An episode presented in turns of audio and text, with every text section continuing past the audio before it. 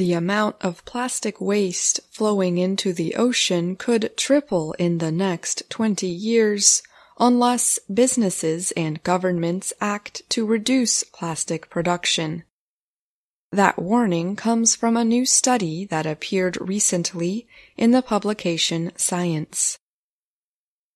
The study was carried out by scientists and industry experts for the Pew Charitable Trusts and SYSTEMIQ, and advising business.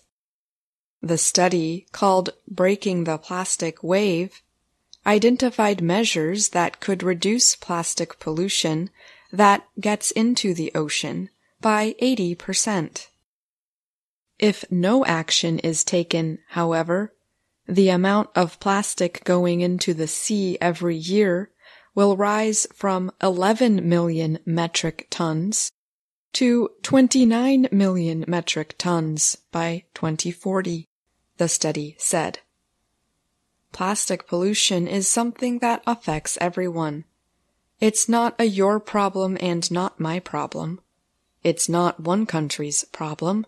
It's everyone's problem said Winnie Lau. She is a senior official at Pew and one of the lead writers of the study.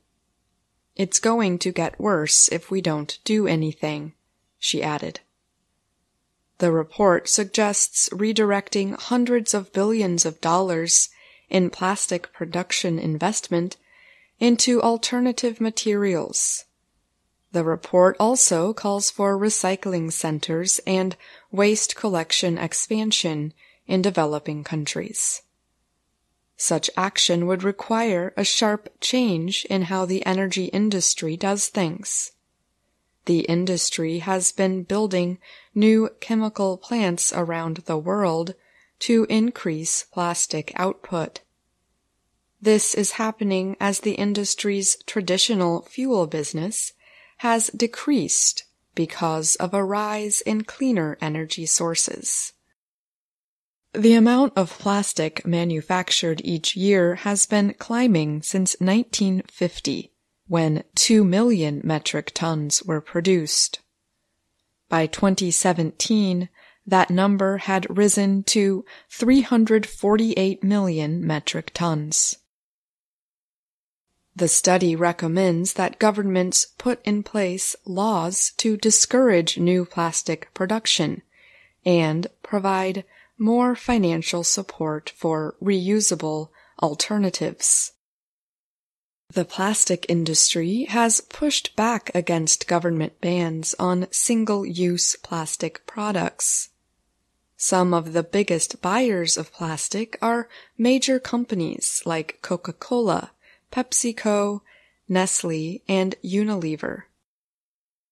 These companies have all made promises to use a greater amount of recycled material in the future.